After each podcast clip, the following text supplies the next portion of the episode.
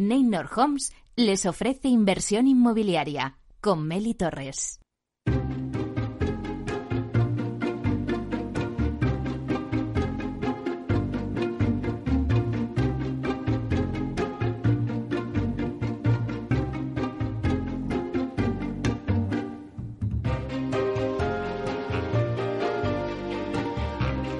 Hola, ¿qué tal? Muy buenos días y bienvenidos a Inversión Inmobiliaria. ¿Quiere invertir en el sector y sacar la mejor rentabilidad a sus propiedades? Entonces no puede perderse este programa, porque nuestro objetivo es mantenerle informado de todo lo que ocurre en el sector inmobiliario. Tratamos de dar voz al sector a través de los micrófonos de Capital Radio. Y si está pensando en invertir en el sector, aquí le vamos a dar todas las claves para que realice la mejor operación. Por ello les invitamos a que conozcan los temas que vamos a tratar hoy en el programa y que podrán escuchar también en los podcasts en nuestra página web capitalradio.es. Bueno, pues hoy os traemos una mesa de debate muy, muy interesante, porque vamos a tratar un tema de actualidad tras la última operación de suelo en Madrid, en el barrio de Valdebebas. La verdad es que la actualidad manda, señores, así que hoy en nuestro debate vamos a hablar del mercado de suelo en Madrid. Nos preguntamos, ¿quién está comprando suelo y a qué precios? ¿Hay financiación para comprar suelo? ¿Hacia dónde se dirige ahora la estrategia de los grandes promotores en materia de suelo?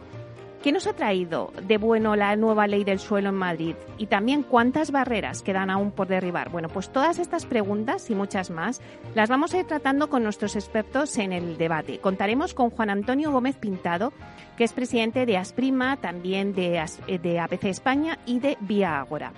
Eh, también tendremos a Raúl Guerrero, que es consejero delegado de Gestilar. Estará también con nosotros Miquel Echevarren, que es consejero delegado de Colliers España.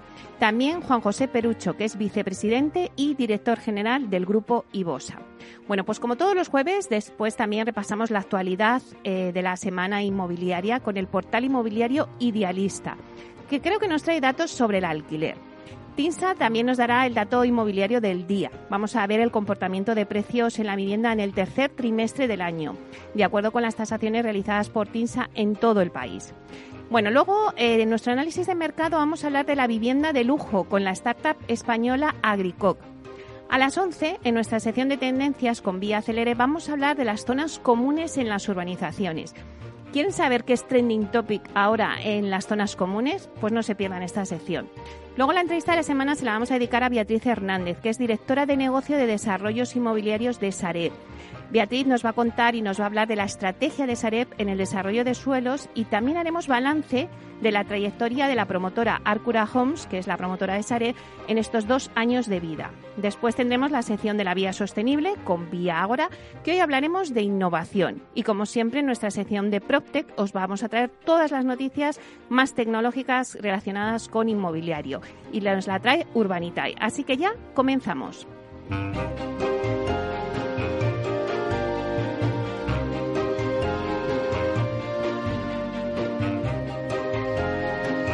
Inversión inmobiliaria con Meli Torres.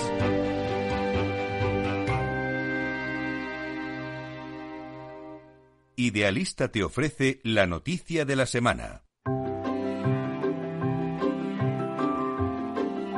Bueno, pues vamos ahora con las noticias de la semana y damos la bienvenida a Francisco Iñereta, portavoz del portal inmobiliario, para que nos cuente las principales noticias que se están dando en el sector. Buenos días, Francisco.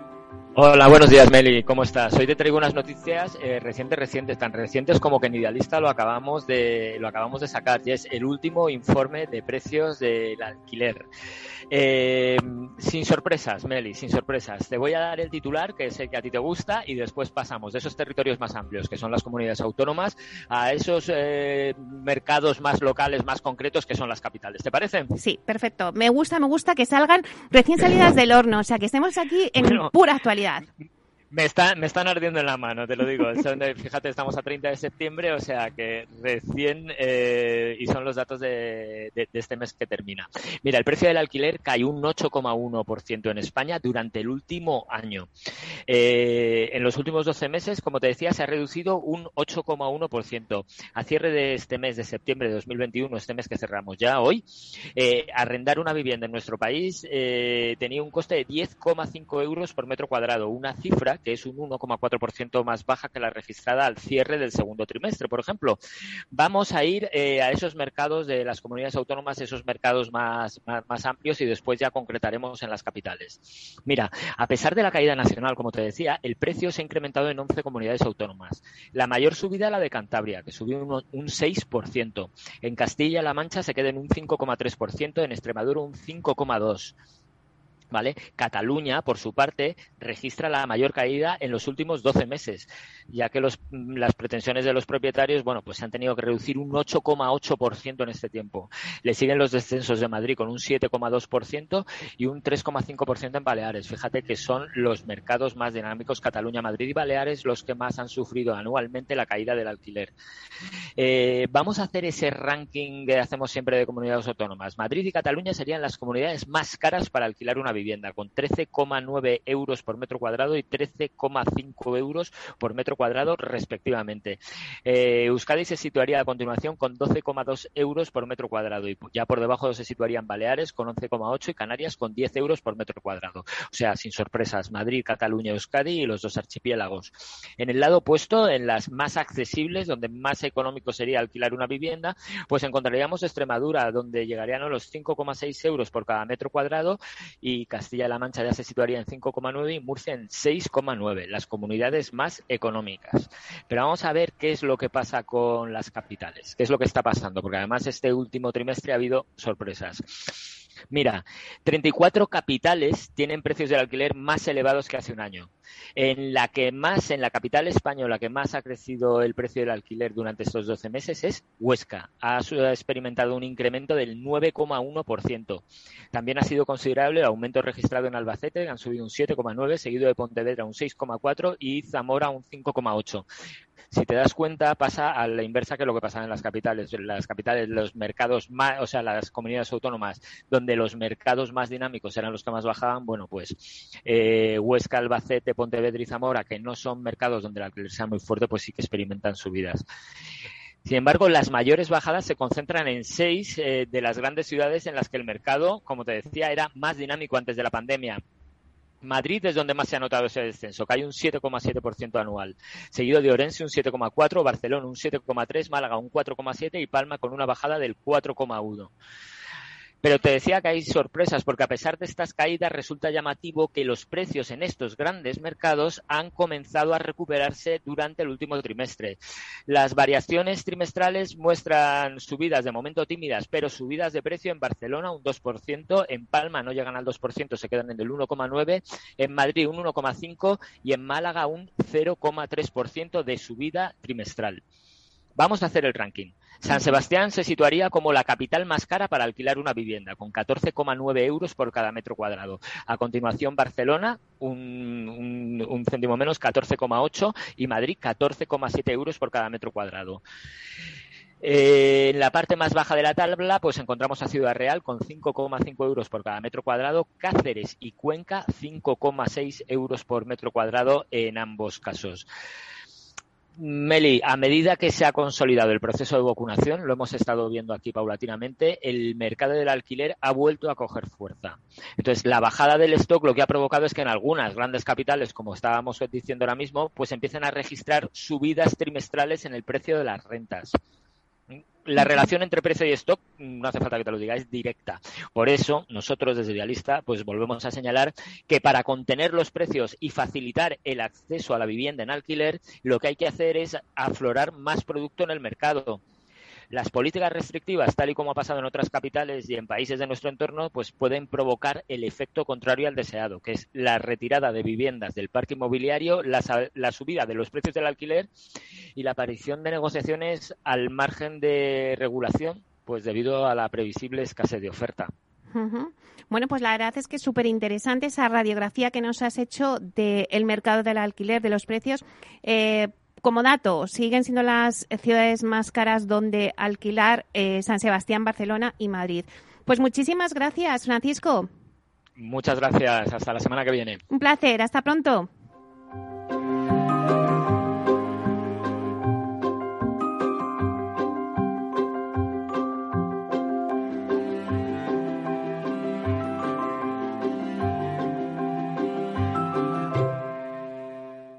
El dato del día con Tinsa.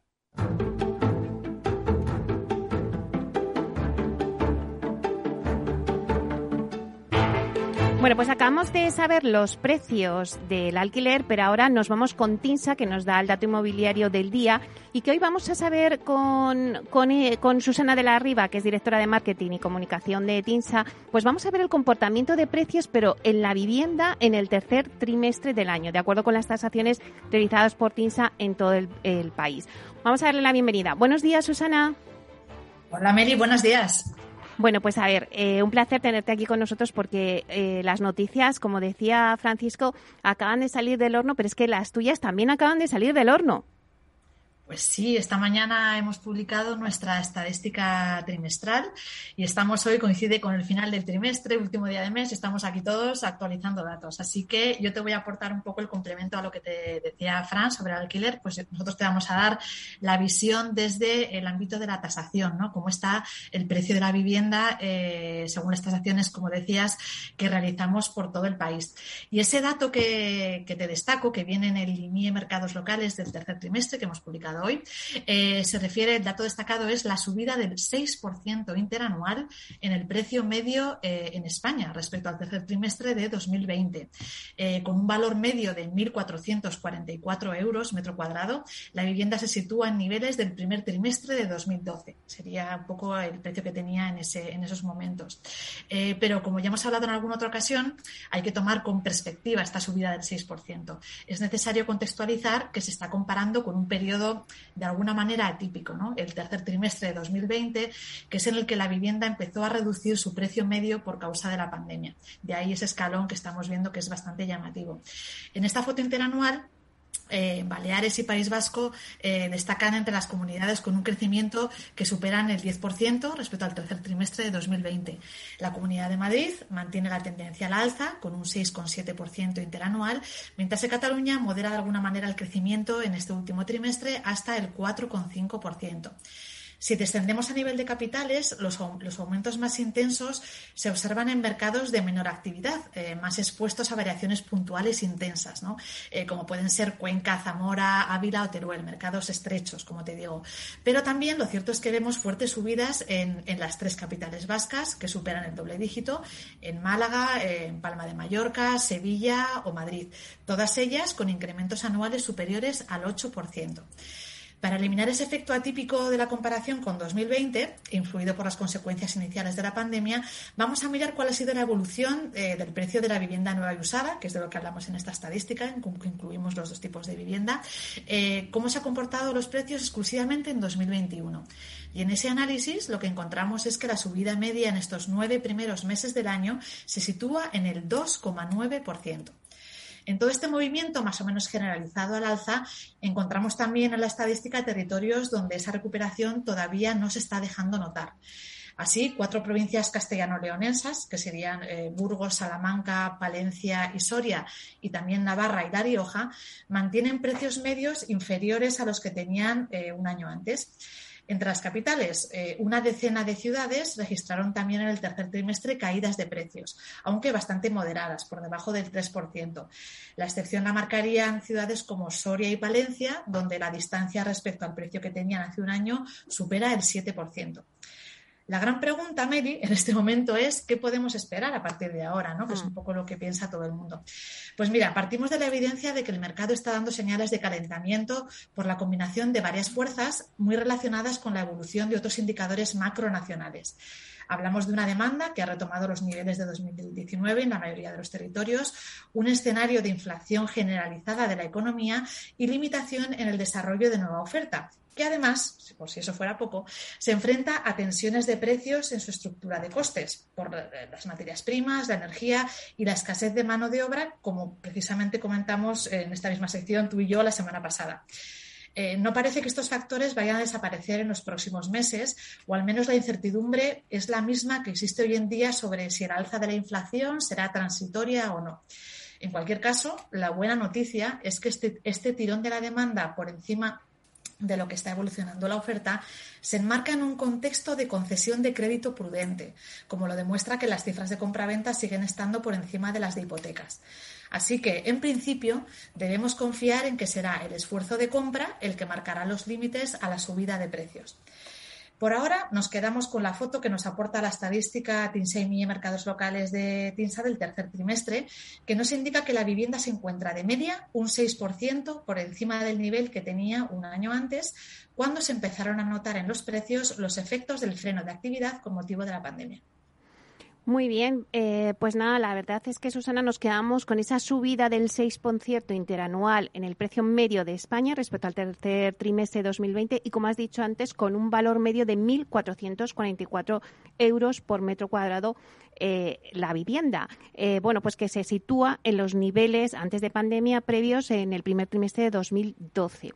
Pues muchísimas gracias por traernos esta información. Pues nada, encantada y hablamos la semana que viene, como siempre. Un abrazo. Claro que sí. Hasta pronto. Chao.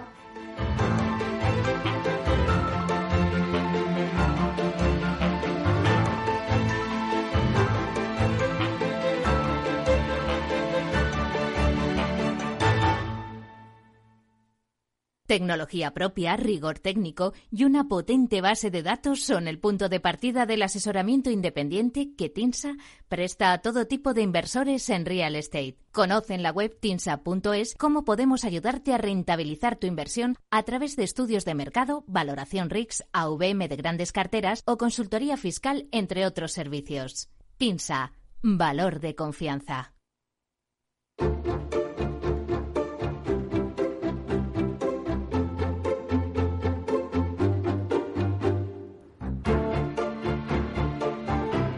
Bueno, pues hoy en nuestro análisis de mercado vamos a hablar de viviendas de lujo con la startup española Abricoc. Es una empresa que comercializa y gestiona segundas viviendas de lujo y las vende de una forma fraccionada. Por poner una pincelada, las viviendas de lujo, pues la verdad es que han dejado de ser exclusivas de multimillonarios. El sueño de poseer y disfrutar de una segunda residencia unifamiliar, podríamos decirle top, en primera línea de playa, por ejemplo, o en la montaña o en cualquier otro lugar, pues ya está al alcance de muchas personas sin necesidad de amasar grandes fortunas ni tampoco hipotecarnos hasta límites insospechados. Bueno, pues se trata de un nuevo fenómeno de inversión residencial que viene a España de la mano de la empresa Abricop, que comercializa y gestiona segundas viviendas vendidas de una forma fraccionada, lo que significa que permite rentabilizar al máximo el disfrute de una segunda residencia de lujo en propiedad al menor coste posible. Bueno, pero para que nos explique bien todo este negocio, vamos a dar paso a Juan Carlos Fernández, que es socio de Abrico. Buenos días, Juan Carlos. Hola, buenos días. Bueno, pues bienvenido a Inversión Inmobiliaria.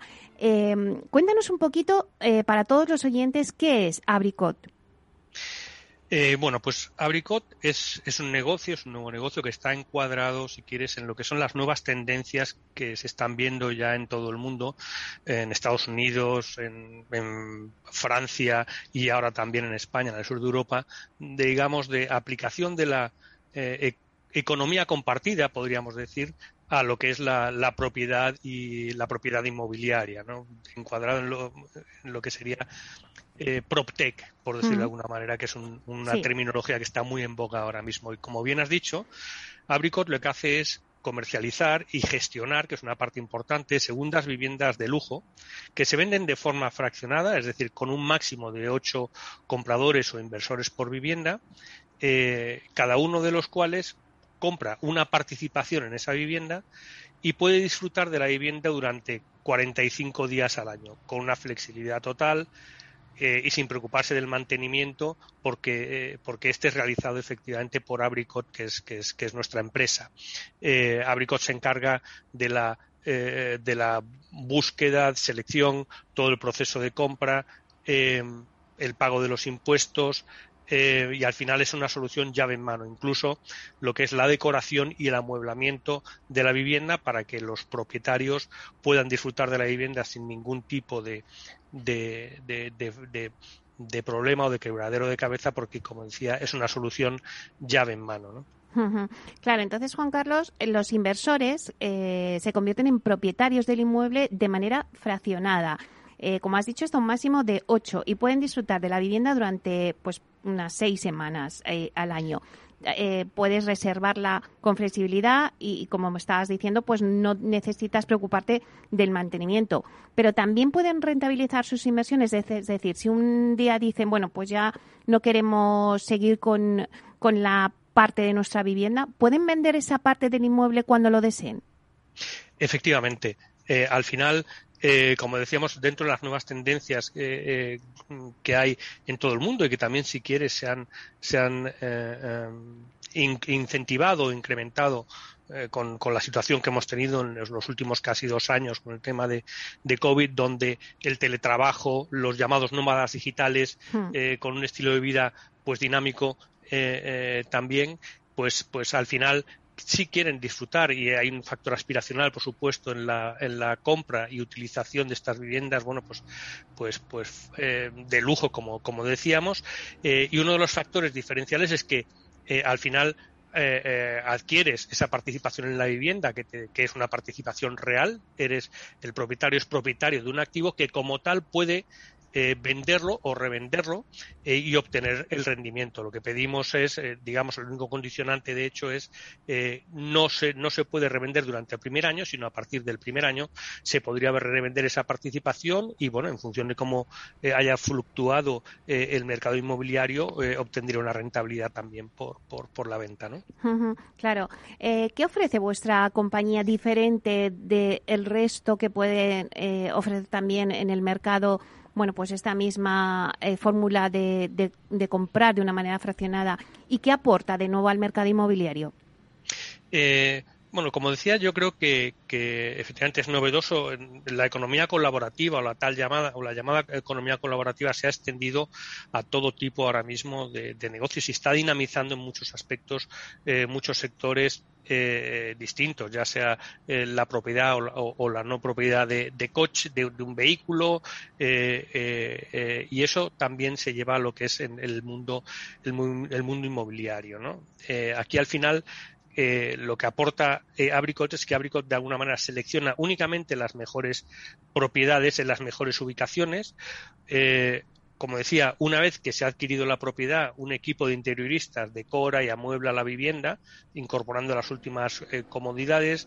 el perfil de cada uno de los compradores de esa vivienda es de alguna manera analizado para que los, esos potenciales propietarios tengan una cierta afinidad eh, eh, digamos entre ellos no van a ser copropietarios aunque aunque no van a tener eh, un contacto directo puesto que el que el periodo que cada cada propietario utiliza la casa es exclusivo para ellos, pero bueno, es importante también que, lógicamente, cuando se constituya a través de el, se articula la relación entre todos esos propietarios y la vivienda, se garantizan unas normas de utilización, como decía, eh, de la vivienda, ¿no?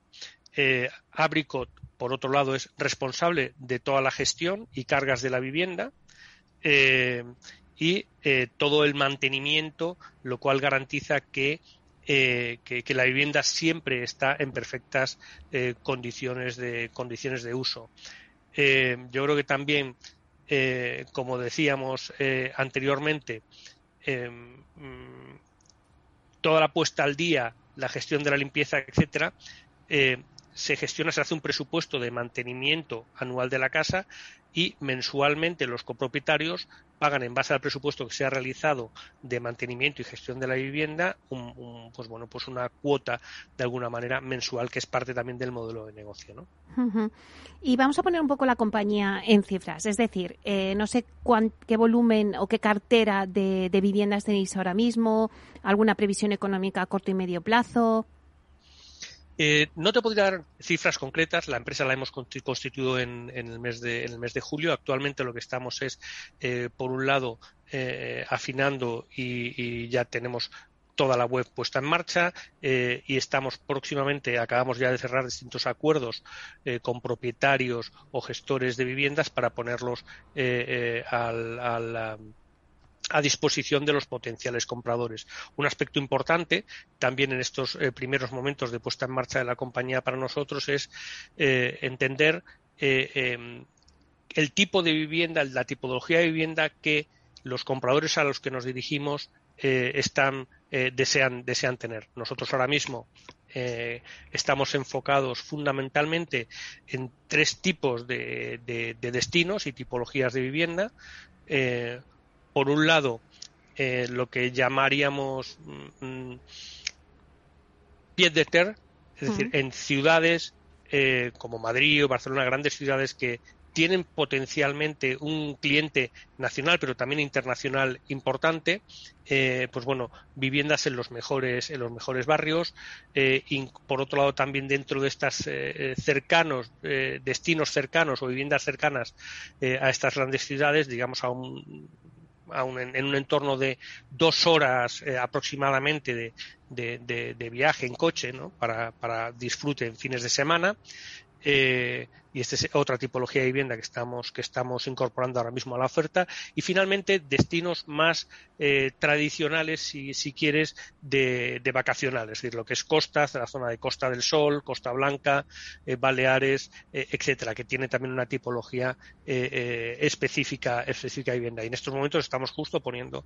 estas viviendas ya a disposición en la, en la web de abricot.com. Juan Carlos, me dices que, que la habéis constituido en julio, o sea que hace muy poquito que habéis arrancado, pero ¿qué objetivos os habéis marcado y qué habéis conseguido hasta ahora?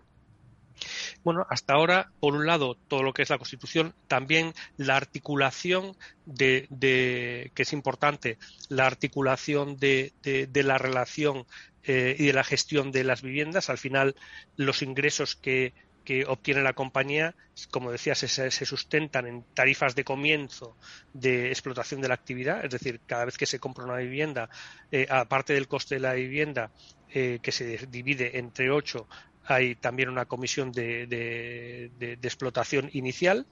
Eh, y luego eh, un aspecto mm, importante en lo que es la operativa de la compañía es cómo se gestiona esa propiedad. Y al final eh, eh, lo que hacemos es formar una sociedad civil de la cual son accionistas o copropietarios los, los, los, propietarios finalmente de la vivienda y, y de esa manera se articula la relación entre todos los, entre todos los copropietarios y se gestiona también el mantenimiento de la vivienda, la decoración, eh, etcétera. ¿no? Al final, todos los, eh, además, una parte importante de, de, inversión está yendo, por supuesto, por un lado también a estudios de mercado eh, y a técnicas de captación de clientes en marketing digital, eh, como también en, en, la propia, el propio desarrollo de las herramientas, digamos, tecnológicas de gestión, desarrollo de la aplicación eh, a través de la cual los eh, copropietarios gestionan toda la relación con, con, Abricot, pero también con, con, otros copropietarios en cuanto a reserva de las fechas de la, de, de la estancia, etcétera, ¿no? Bueno, pues la verdad es que es súper interesante todo lo que nos has contado, Juan Carlos. Eh, bueno, yo creo que acabáis de ponerla en marcha, pero te emplazamos a que en próximos meses, cuando ya haya evolucionado un poquito más, nos cuentes cómo ha, ido el progreso. Así que, bueno, pues muchas gracias por darnos la información. Juan Carlos Fernández, socio de Abricot. Eh, un placer. Muchísimas gracias a vosotros. Hasta pronto. Hasta pronto, adiós.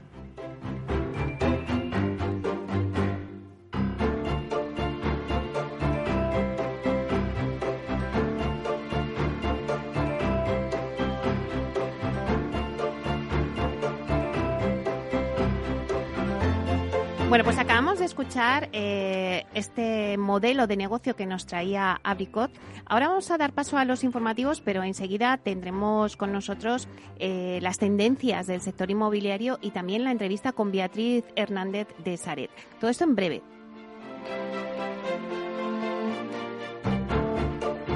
Inversión inmobiliaria con Meli Torres.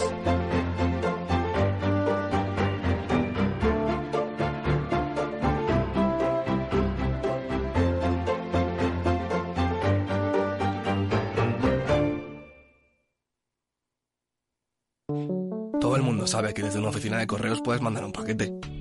Pero quizá no todo el mundo sepa que también puedes sacar o ingresar dinero en efectivo, pagar tus recibos e incluso comprar entradas para espectáculos.